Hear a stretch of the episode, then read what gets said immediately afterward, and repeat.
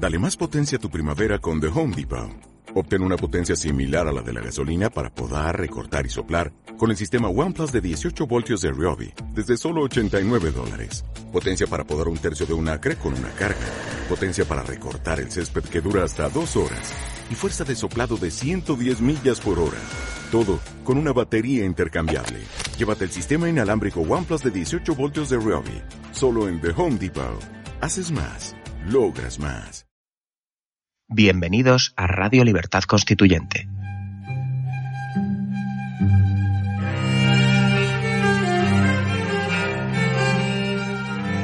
Están escuchando Radio Libertad Constituyente con don Antonio García Trevijano.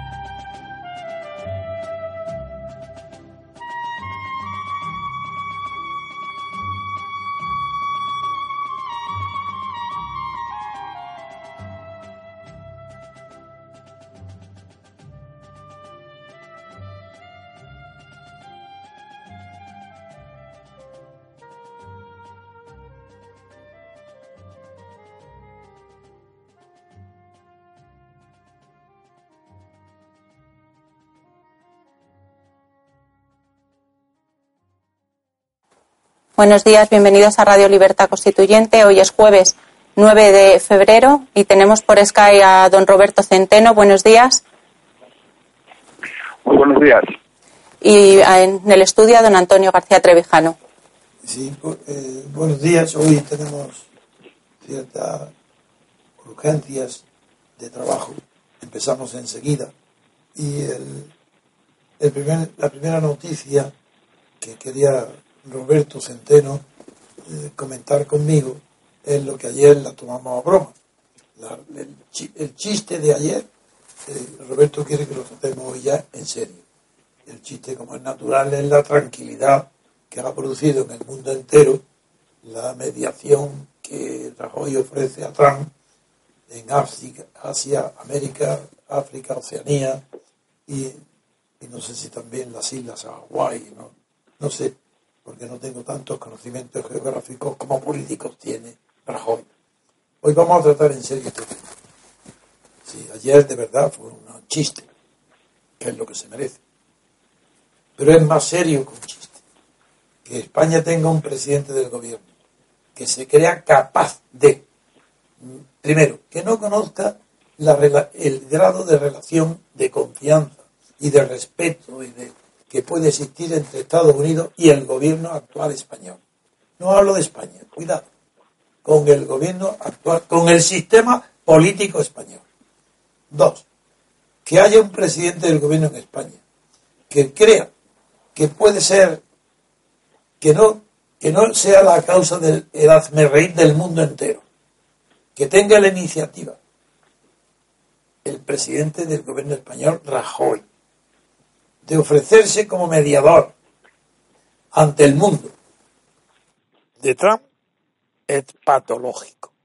Es señal de que ese hombre está desequilibrado de verdad, pero desequilibrado de verdad de tratamiento psiquiátrico. No lo estoy diciendo en exageraciones y en broma. Ahora comprendo lo que está pasando en Cataluña y lo que pasa en todos lados. Este hombre es incapaz de gobernar.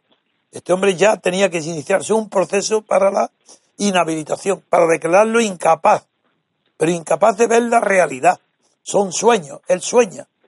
No ve la realidad de Cataluña y eh, no pudiendo actuar en Cataluña ni una sola medida para contener el delito continuado de sedición, que durante años, durante todo el tiempo de su mandato, desde luego, pues ni ve lo que pasa en Cataluña, ni ve lo que pasa en el mundo. Y ante el fracaso colosal de su política española, este hombre cree que él puede ayudar de verdad a Trump a que arregle sus problemas con México y con el mundo entero. Esto es muy, demasiado grave. Como para, sí, ayer lo normal es tomarlo a risa, pero esto es más grave que la risa. No podemos escapar del juicio crítico que puede merecer una persona como Rajoy instalado al frente del gobierno español pretendiendo con esas manías de grandeza, esas monomanías de grandeza, esa megalomanía, eso es una enfermedad mental que requiere tratamiento psiquiátrico. Este hombre no está capacitado para gobernar porque no ve la realidad, mejor dicho, mejor dicho, no ve cuál es su posición ante la realidad. Él cree que está, como en la obra aquella famosa de Machele, el puesto de Rajoy en el cosmos. Él está en el cosmos y es el centro del cosmos. Tiene problemas Estados Unidos y él se ofrece como mediador. No le importa nada que la entrevista estaba prevista para 20 minutos y a los 15 esté harto ya detrás de oír semejantes locuras, de ofreciéndose a todo. Esta es la introducción que le hago a Roberto, que ayer fue todo un chiste, fue una tomadura de pelo, fue nada reino y de verdad la hilaridad. Pero después de la hilaridad viene, pero ¿qué hacemos? ¿Hasta qué nivel ha llegado los españoles después de la dictadura? Haber aceptado a Suárez que ha destrozado España con el café para todos. Después vienen Felipe González con sus también monomonías de grandeza y con los crímenes y la corrupción del gobierno total, que no me puedo olvidar de aquellos años. Pues después venga quien Aznar, en las Azores, y ahora viene el Partido Socialista, ahora el actual hoy, para comparar a Trump y eh, la conversación de, Rajoy con Trump, para decirle lo mismo, que es como si eh, estuviera otra vez en las Azores, como si fuese repetir Rajoy lo de Aznar. No, no tiene nada que ver, esto es otra cosa. Porque Aznar no era más que presumir de primosol, no sé si se llama primo sumosol, era poner los pies encima de la mesa de la, del sumosol.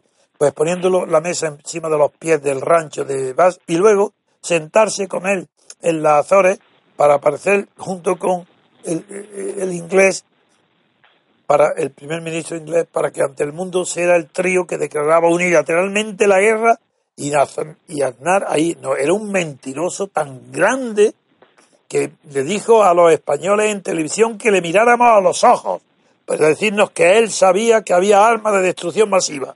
Aquello era un mentiroso total. Pero eso tenía cierto sentido de la realidad. Era darle la coba al poderoso. No se estaba ofreciendo como mediador, sino estaba ayudando a más a que destruyera al régimen de Irak, a que lo bombardeara. Bien, eso no era megalomanía, eso es un fenómeno universal, ponerse al lado del vencedor, eso es lo que hacen todos los cobardes. Y Aznar lo era. Pero esto de Rajoy es que se cree que puede mediar, pero es que hay un segundo en su cabeza que crea que él puede ayudar a Trump en algo. Esto es gravísimo de verdad que esto es de psiquiatra porque es una falta de, detectar cuál es su relación con la, la relación de Rajoy interna con la realidad. Es verdad que él observa la realidad como cualquier otro, pero lo que le devuelve la realidad es un espejo donde él es, aparece engrandecido como dueño del mundo.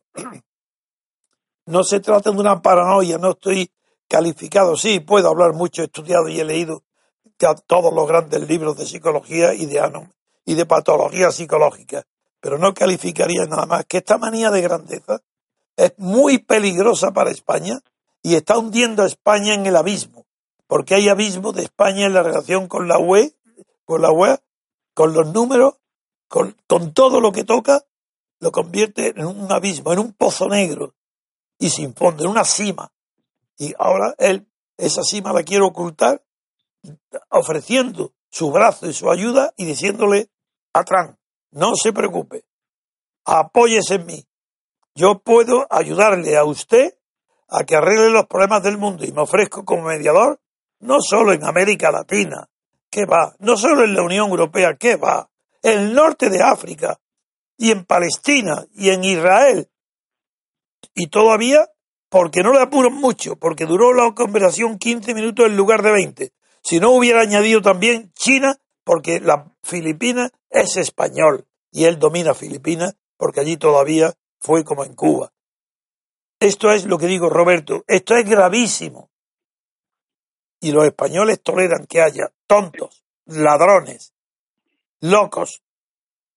Toleran los españoles, después de Franco, toleran todo para no parecer franquistas.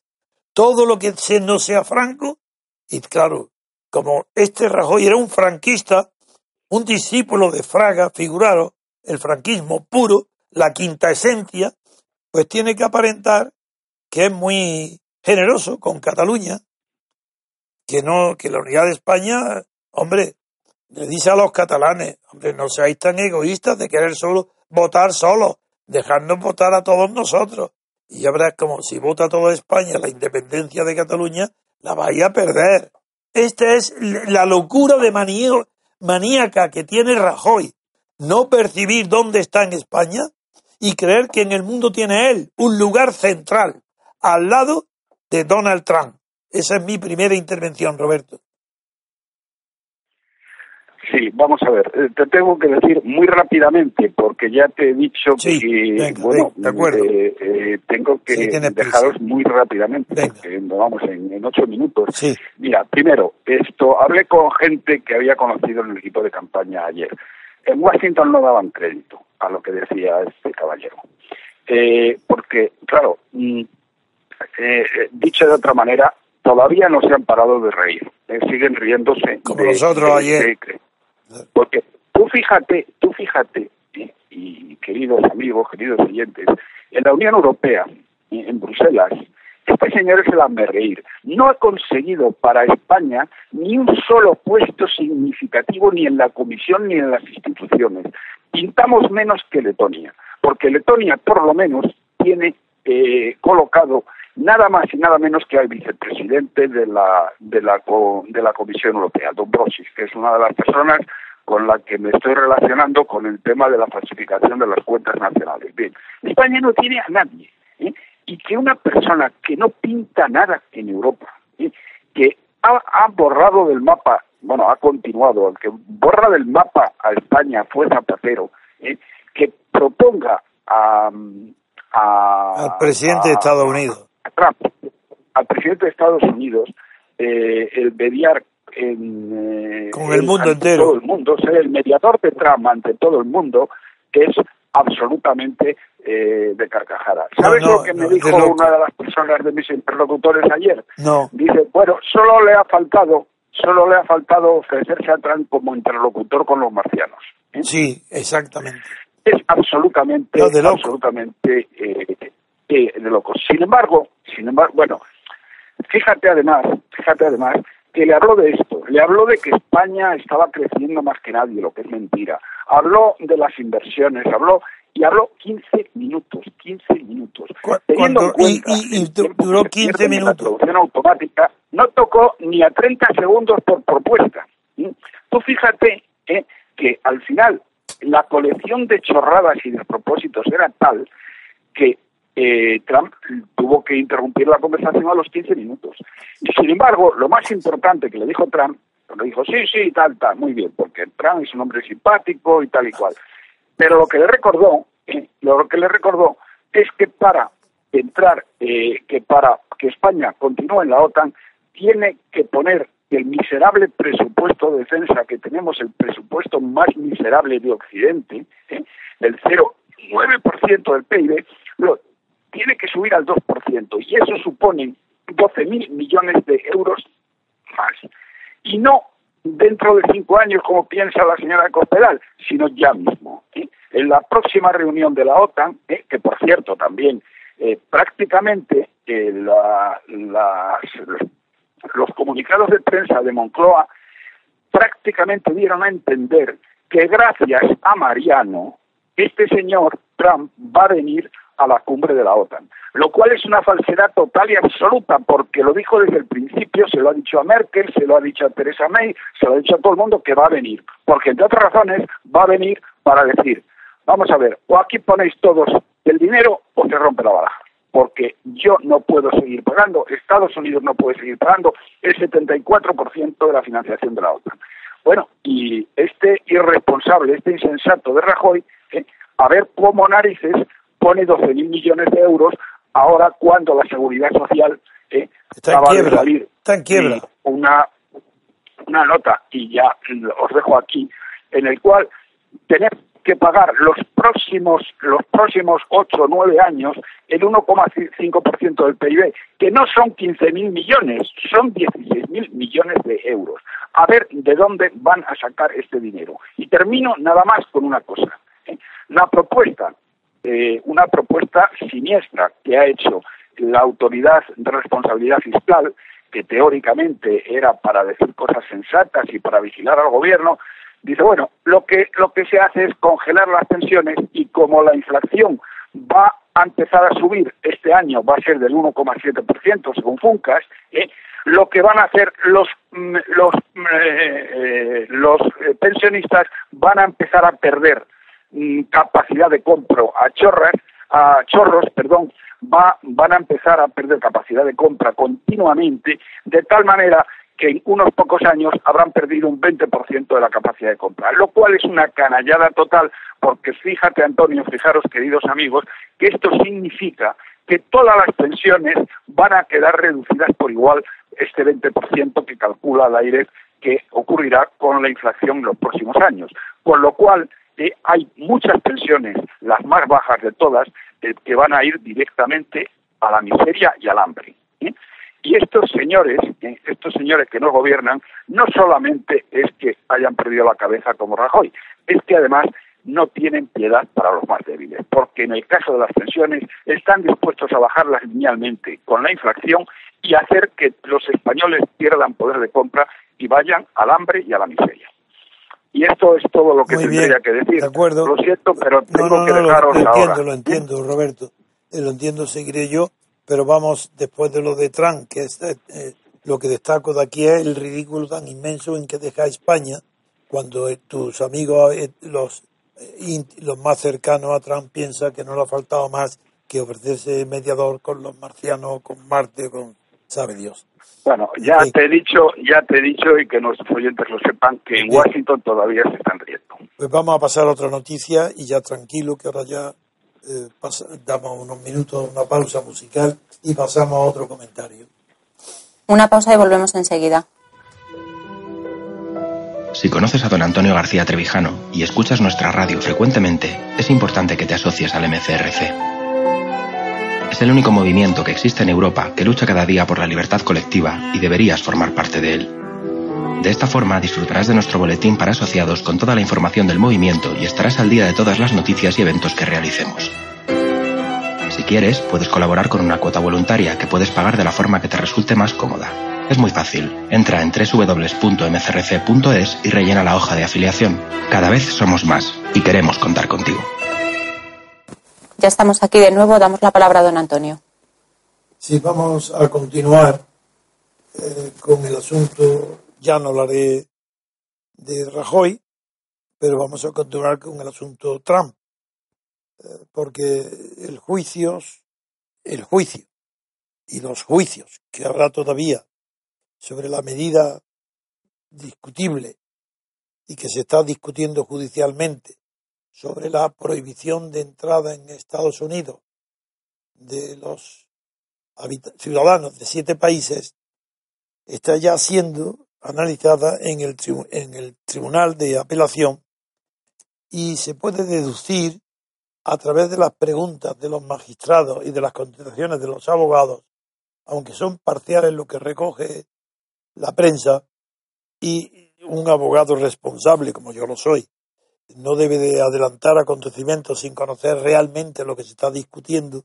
Sin embargo, hay un, argumento, hay un argumento esgrimido por uno de los jueces que sí llama la atención porque por la severidad eh, jurídica con la que ha sido formulado ese argumento que en todo caso perjudicaría a los acusadores de, del presidente y los que, los que quieren paralizar la orden de ejecución cuando no anularla por ser anticonstitucional. El argumento de este juez, me perdonaréis que no cite nombres, ni era porque no he tenido realmente tiempo de poder reunir los detalles de esta información, pero sí que he captado la esencia.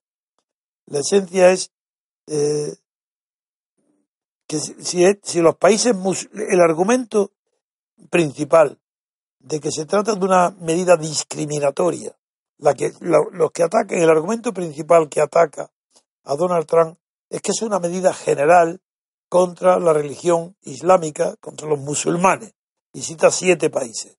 Bien, pues los ciudadanos de esos países ha argumentado un juez, se llama Clifton, que atacó él, el juez acorraló al abogado del estado de Washington, que es uno de los eh, denunciantes, lo, lo cuando le pidió que justificara su acusación a Trump de que se trata de una, una orden antimusulmana, anti-islámica, antirreligiosa.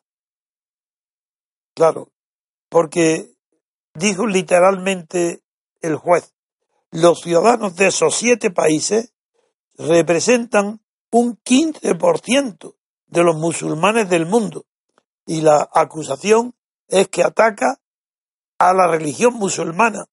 Cuando ha discriminado la acusación de Trump solamente a un 15% de los musulmanes, ¿por qué ha generalizado? y el abogado no ha sabido contestar. Esto es uno de los puntos más fuertes que veo yo en la defensa de Trump.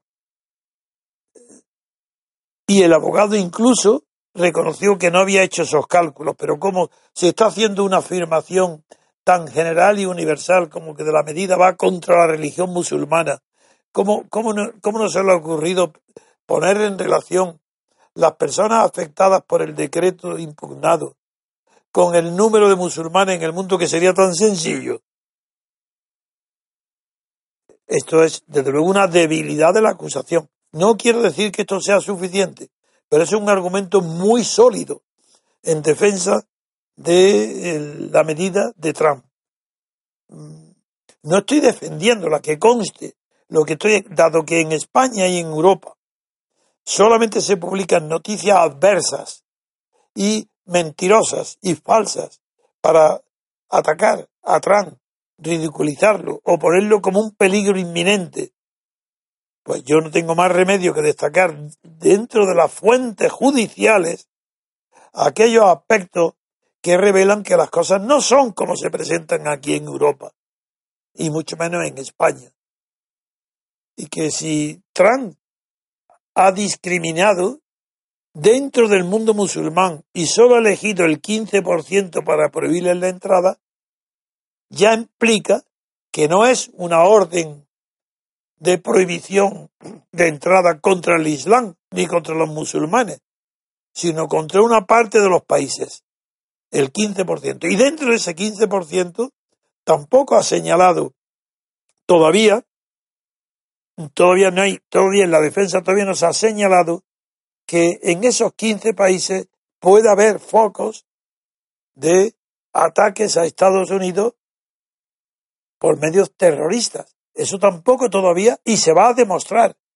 Se va a demostrar si en esos países hay antecedentes o no de eh, porque eso va a depender de los informes de la policía y de los servicios secretos. Es decir, que, que no crean todo el mundo, juristas, estoy hablando de los juristas, que carece de defensa la medida de Donald Trump y que no es tan arbitraria como puede parecer para los que ignoran lo que es el derecho eh, de Estados Unidos y los tribunales. Y que será difícil paralizarla y que todo esto cuando llegue al Supremo, además, habrá otro, estará cubierta, si es que llega a la Corte Suprema, yo creo que sí, que va a llegar, o que puede llegar, pero estará cubierta con otras vacantes de magistrados que hay hoy que los tiene que designar Trump. Es decir, que no parece que esté perdido ni que sea algo absolutamente arbitrario y, sin eh, base ninguna en fundamento jurídico. Es verdad que es muy arriesgado las normas de las, las medidas ejecutivas de orden represivo, como son esta restricción de derechos, cuando son de carácter general tienen ese riesgo. El riesgo es de que se pueda demostrar que no hay peligro alguno en esos países. Pero eso va a ser muy difícil, porque tiene que haber informes de la policía, informes secretos, que entre esos siete países tiene que haber a la fuerza fuentes de eh, formación terrorista. Y eso se va a probar. Es decir, que no crean que Trump es un loco, que sus consejeros están locos también y que está dando palos de ciego. Él está cumpliendo lo que prometió. Y vuelvo a repetir que yo no trato de defender a Trump. Estoy diciendo nada más que quiero tener información para poder opinar y transmitir mis opiniones de jurista a todos nuestros oyentes para que sean responsables y se distingan de todos los demás cuando hablen de Trump. Y que cuando hablen de Trump tengan informaciones serias, con arreglo a la, a la Constitución de Estados Unidos, con arreglo a las leyes procesales y judiciales de Estados Unidos. Porque esto es, está empezando. La batalla que hay planteada en el mundo contra Trump va a pasar por todos los filtros y se va a examinar desde todos los puntos de vista. Es verdad que si son ciertas las acusaciones que Trump ha hecho ahora a los jueces, como hizo antes a, al establecimiento, a Clinton, de que las elecciones estaban trucadas para perjudicarle, si es verdad la otra noticia que aparece hoy, de que Donald Trump acusa a los jueces que bloquean el veto migratorio, a los jueces que, que lo bloquean, de tener motivaciones políticas, eso también es absurdo. Eso este es un tema muy delicado. Así es, es prácticamente imposible en ningún país del mundo civilizado o subdesarrollado culturalmente, es imposible impedir que un juez tenga opiniones políticas, por muy independiente que sea. Es un ciudadano, está en el mundo, y quiera que no, sea consciente o no, está influido por los acontecimientos. Esa influencia le determinan que tenga unas inclinaciones políticas y que sea favorable a un partido o a otro, a una medida a otra. Y aunque en el momento de dictar sentencia él no sea consciente de que está siguiendo las inclinaciones pasionales de sus creencias partidistas, aunque no lo sepa, lo está haciendo.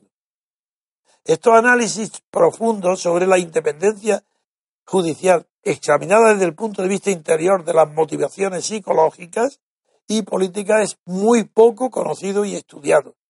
Sin embargo, en otros países sí, y uno de ellos es Estados Unidos. En la sociología de Estados Unidos sí se estudia cómo puede influir en la independencia de los jueces y tribunales sus opiniones que no son conscientes. Porque si es consciente, el juez puede, un juez honesto y con cabeza fuerte, si, tiene unas opiniones que favorecen, en sus opiniones sentimentalmente, eh, del lado de uno de los litigantes, si son conscientes, tiene capacidad mental para doblegarse, aceptarlo y decir, no, no me puedo dejar influir por mis simpatías políticas, ni por sus simpatías de color, que sea blanco o negro. Eso claro que está muy presente en toda la historia judicial de Estados Unidos. Ese no es el peligro. El peligro es que la motivación política creada por toda la prensa y todo el establecimiento contra Trump influya a los jueces por considerar que esa propaganda tan universal contra Trump está motivada en hechos reales y no en intereses políticos del, del llamado establecimiento, del que forman parte, desde luego, los jueces, por muy independientes que sean no son independientes de la sociedad donde viven. Y en esa sociedad donde viven han formado sus ideologías. Y una cosa es que no sean conscientes para aplicar la ideología en su sentencia y otra muy distinta que puedan impedir que sus inclinaciones ideológicas puedan motivar las razones últimas de sus decisiones judiciales. Esto es lo que quería yo añadir al caso Trump, que lo voy a seguir con muchísima atención porque es una revolución en el mundo que el país más potente de la, de la humanidad actual, de la sociedad actual en el mundo, el país más potente, el presidente tenga una inclinación natural, espontánea, pasional, por llevar la contraria a lo que está de moda, por opinar distinto a lo que opina todo el mundo. Y aunque es verdad que no, casi no falle nunca, que las opiniones dominantes en los países occidentales y, orientales, en todo, casi, casi siempre las opiniones dominantes son falsas, sin embargo, este no, no puede ser convertido en un dogma, porque a veces opiniones dominantes son verdaderas. Y este es el trabajo de los jueces, que los jueces tienen que saber dentro de las opiniones dominantes aquellas que se deben a la ideología de aquellas otras que obedecen a evidencias comunes, que no solamente pertenecen a los dueños del mundo, de las sociedades y a los poderosos, ni tampoco son exclusivas de los grandes medios de comunicación, sino que hombres corrientes y mujeres corrientes pueden apreciar que son medidas de sentido común y de moralidad profunda. Estas distinciones los jueces de Estados Unidos están habituados a examinar sus conciencias antes de dictar sentencia. Y en el asunto de Trump es muy significativo que uno de los jueces haya hecho esa pregunta al uno de los abogados que estaba atacando a Trump de que por qué ha generalizado cuando solamente el 15% de los musulmanes se encuentran afectados por la medida prohibitoria de entrada en Estados Unidos dictada por el presidente Trump dentro de sus atribuciones.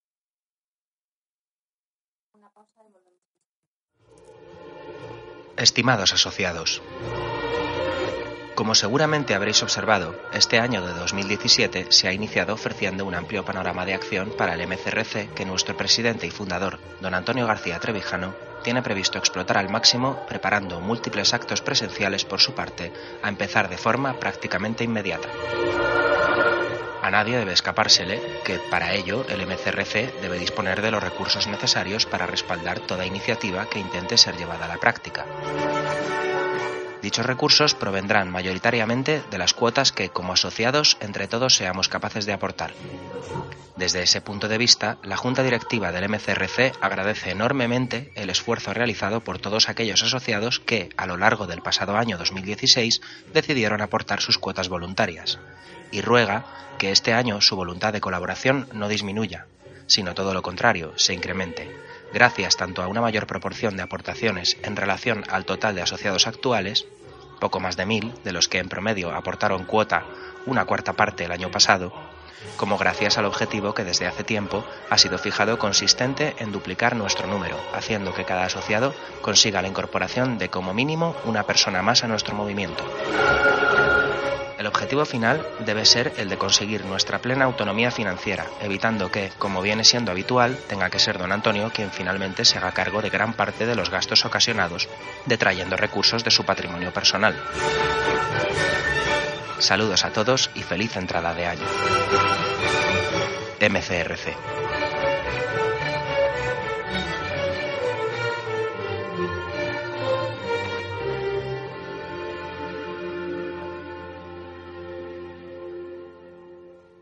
Estamos aquí de nuevo. Damos la palabra a don Antonio. Sí, como tengo muy poco tiempo hoy porque tengo que ir ahora a una al hospital, pero no porque tenga nada nuevo, sino revisión de análisis. Bien, voy, sin embargo, no puedo levantarme de la radio sin comentar una otra noticia de una importancia colosal, a pesar de que toda América del Sur estaba ya habituada a la corrupción.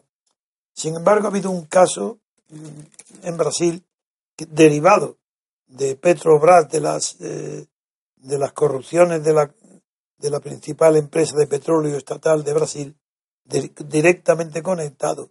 En Brasil, uno de los hombres más ricos del mundo era un, uno, el dueño Marcelo Odenbrecht, Odebrecht, de una constructora que está en la cárcel y es uno de los hombres más ricos del mundo, una fortuna colosal y que tiene, bueno, 160, 170 mil empleados en el mundo entero y que ha corrompido a toda América, Estados Unidos incluido, y países, nada menos que 28 países están afectados por la corrupción de esta empresa. Y entre este hombre está en la cárcel durante muchísimo tiempo, es un hombre aparte de tan rico, muy creído, muy orgulloso, muy presumido, y ha resistido creyendo que iba a vencer a todo el mundo y a sus acusadores, hasta que al final se ha rendido. Eh, la Fiscalía ha tratado durante mucho tiempo que confesara que todos los sobornos y las corrupciones que ha hecho en toda América Latina, en toda América del Sur y de Centro y de México, en toda América de habla española y portuguesa, porque es Brasil, claro, de, su nacionalidad, y se resistía y hoy por fin ha, aceptado que le rebajen la pena prácticamente a la mitad, le piden 20 años y se quedaría reducido en 10 aproximadamente, a cambio de que denuncie. Y ha denunciado a tanto que prácticamente afecta a todos los países de América del Sur y a figuras, entre ellas la, particular el premio Nobel Santos, pues también ha sido financiado irregularmente, ilegalmente, con mediante un delito de dinero extranjero que ha financiado la campaña de Santos con muchos millones, con centenares de millones de dólares. Pero esto como afecta además de estos países, además de Colombia, Venezuela, Panamá, Guatemala, México, República Dominicana, no digamos Brasil, donde ahí hay casi 500 millones de euros, de dólares de corrupción invertidos, en, en Argentina. No quería dejar de hablar de este tema porque esto indica, uno, que la corrupción ha sustituido a los ideales políticos en el mundo entero.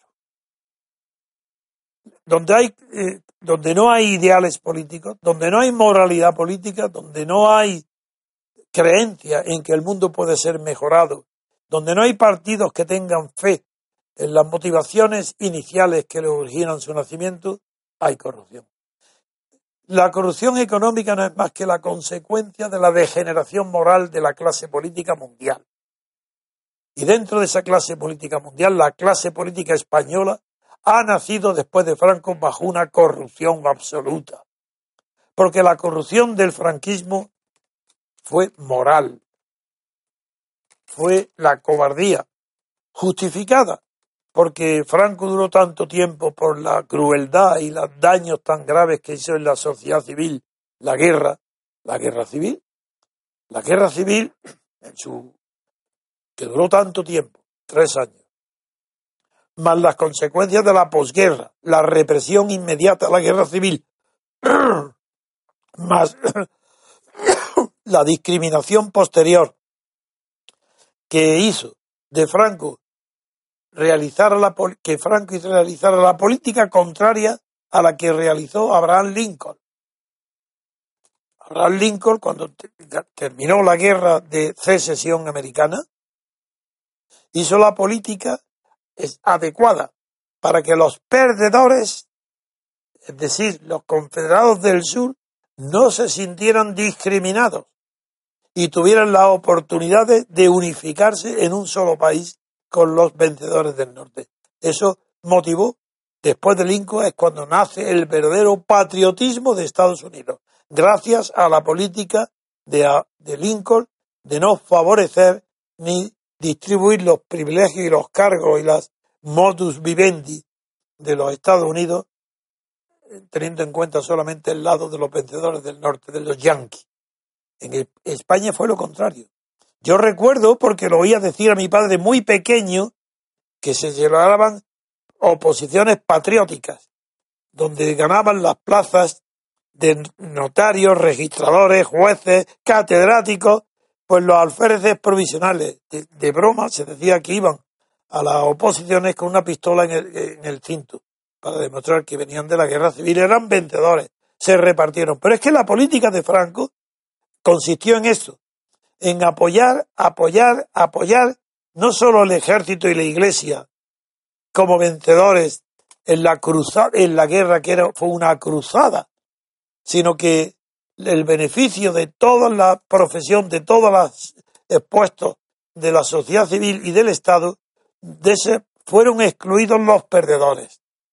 Es normal que si durante tanto tiempo se persigue esa política, se produzca en la sociedad civil una situación de inferioridad, de miedo y de complejos, que es lo que surgió, estalló al final de la, de la, de la vida de Franco y el, el pacto, lo que llamado el pacto de la, de la reconciliación, es decir, el abrazo entre Fraga y Santiago Carrillo, no era más que la voz de alarma que toda persona civilizada siente cuando ve a los amigos, los enemigos abrazarse, si esos enemigos continúan queriendo, uno, pasar al poder del Estado que viene a continuación después de Franco, ejemplo, Fraga, y otro, que quiere pasar también al Estado y vivir del Estado cuando todo su, partido viene de la persecución, el sufrimiento, las cárceles, la muerte y la difamación. Ejemplo, Carrillo. El abrazo Fraga-Carrillo explica el hundimiento de la moral española. El hundimiento. Si lo digo claramente, era imposible que España levantara el vuelo después de la muerte de Franco por medio de ese consenso entre los vencedores y los perdedores de la guerra civil, porque se ha producido lo normal. Ese consenso no se podía producir más que con dos condiciones. La primera, que los vencedores fingieran que no habían vencido y que los perdedores fingieran que habían ganado. Ese fue el consenso y eso es lo que hay hoy. Eso es Podemos, eso fue Zapatero, lo que está hoy viviendo y tocando con las manos en España es un espíritu de revancha de la izquierda, de la llamada izquierda, izquierda no hay ninguna. Esto es mentira, porque todo lo que está en el Estado no puede ser de izquierda. todos los partidos que viven de las subvenciones del Estado, no hay uno solo que pueda ser de izquierda, no digamos revolucionario. Además, no hay ninguno que sea republicano. Si todos viven de la monarquía, son monárquicos. No es que son nada más que unos ladrones que están en España reflejando lo que ahora revela esta noticia sensacional, no por la novedad de la corrupción, sino por la universalidad de la corrupción en América Latina, en América del Sur, por Odebrecht, una de las empresas más grandes del mundo en el sector inmobiliario, ha corrompido a todos los gobiernos de América, a todos, financiándoles. Y esto ahora, este, este descubrimiento pone de relieve la verdadera situación que hay también en España, donde no sé si Odebrecht ha llegado a España, pero no hacía falta. España era terreno conquistado, porque no hay moralidad política alguna en el abrazo entre los verdugos y las víctimas del franquismo. No, eso no es verdad, eso es mentira, eso no es sincero. Yo no estoy acusando a ninguno del régimen de Franco de que fuera vengativo y al final reconozco que a partir de la entrada del opus, de los hombres del Opus Dei, a partir de la década de los 50, el espíritu de España cambió con el desarrollo económico. Y ese espíritu cambió, pero volvió a caer hacia el pasado a la muerte de Franco, por el abrazo de corrupción que, que simboliza Fraga y Carrillo. Ese abrazo es el que hoy se pagan los catalanes con la independencia. Para no parecer franquistas, Rajoy, que tiene tantos humos para ofrecerse como mediador de Trump ante el mundo entero, no tiene humo ninguno para enfrentarse a Cataluña. ¿Por qué? Porque la independencia catalana es una prueba evidente del valor tan inmenso que tiene el antifranquismo. Esa maravilla de antifranquistas que no se manifestaran de en vida de Franco, aquellos catalanes que se entusiasmaban con las visitas de Franco a Barcelona, esas multitudes, esos millones, hoy quieren la independencia porque son, quieren parecer antifranquistas. ¿Y qué hace ante ellos Rajoy? Lo contrario que hace ante Trump. Ante Trump presume de que puede ser el árbitro, el mediador de Trump ante el mundo entero. Ante Cataluña le manda a Santa María, a los catalanes para que abra un pisito, una oficina, los reciba para que para alentarlos cada vez más en su avance hacia la declaración de independencia. Y esa declaración de independencia es exactamente la consagración. No digo que se vaya a llevar a cabo, porque habrá violencia y sangre. Habrá violencia y sangre. Y el culpable de esa violencia y sangre que va a causar la independencia, el afán de independencia de los separatistas catalanes, será culpable Rajoy, porque no tiene valor para aplicar el estado de excepción. Pero ¿qué artículo 155? Eso es mentira. El artículo 155 no permite que la ejecución de las medidas que no quiere aplicar Cataluña y no quiere obedecer al gobierno central de Madrid, las medidas que tenga que aplicar forzosamente, en virtud del artículo 155, tendrán que hacerlo alguna autoridad de la autonomía catalana. Eso es mentira, por tanto, una utopía. Aquí no hay más que aplicar el estado de excepción. Si no se aplica el estado de excepción, Rajoy, el gobierno español está declarando su impotencia ante el separatismo catalán. Y basta ya de propagar la mentira de que si todos los españoles participamos en el derecho a decidir que no existe ninguna legislación del mundo, porque una cosa es el derecho a decidir y otra cosa es el derecho de autodeterminación para las colonias que se independizan, está, España está rota ya, está perdida y yo no hago más que un llamamiento que lo estoy haciendo. Yo voy recorriendo las ciudades de España y no hay una sola de ellas donde no pida el compromiso al auditorio de acompañarnos todos a una marcha hacia Cataluña, a la, a la Plaza de la República, de Cataluña para pedir la unidad de España allí, apoyando a los españoles que no quieren separarse de España, se sienten catalanes, pero también españoles. Y cuando se dice hoy en Cataluña que se sienten tan, tanto españoles como catalanes, tampoco es verdad, es el miedo, el miedo y la discriminación que produce dentro de Cataluña. La política antiespañola la que hace que sea igualdad el sentimiento de los que no quieren separarse de España, diciendo que se sienten igualmente catalanes que españoles. Eso no puede ser verdad, porque patria no hay más que una. El sentimiento primero en Cataluña también es España. Y, y como sentimiento segundo es la patria chica, la regional o la local. En segundo lugar, pero no están en igualdad de condiciones. Eso lo produce el miedo el miedo al, al, poder tan inmenso que tienen los separatistas, el poder que tiene la, la autonomía de Cataluña, la generalidad. Por eso dicen que se sienten igualmente españoles que catalanes. Pues no es verdad. Y no tiene nada que ver porque yo no me siento más, no me siento igualmente español y andaluz, me siento español. Andalucía es otra, es otra cuestión. Eso no tiene nada que ver con la patria, eso es otra cosa.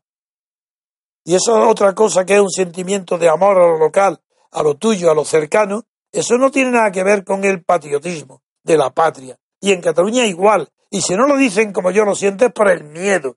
Porque la opinión dominante es de la separación de Cataluña. Que primero es la patria catalana. Entonces los que se sienten español dicen, no, yo la tengo igual. Igual porque tienen miedo de estar en minoría. O de que te acusen que no quieres a Cataluña pero eso no, ahí no hay libertad en la expresión de los sentimientos y no me lo creo. No hay equilibrio. La patria ni más que una. En fin, no puedo seguir más tiempo. Tengo que irme al hospital. No es nada, voy tranquilo, es nada más que una revisión. Y hasta por eso perdonáis, porque no he tenido tiempo ni de siquiera leer la prensa. Hasta mañana y gracias por vuestra paciencia y tolerancia. Hasta aquí el programa de hoy. Muchas gracias por escuchar Radio Libertad Constituyente.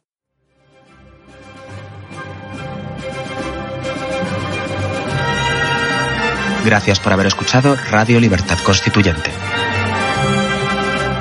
No olviden visitar la parrilla de programación en la nueva página web del Movimiento de Ciudadanos hacia la República Constitucional, en la dirección www.mcrc.es. Radio Libertad Constituyente. La libertad viene en nuestra busca.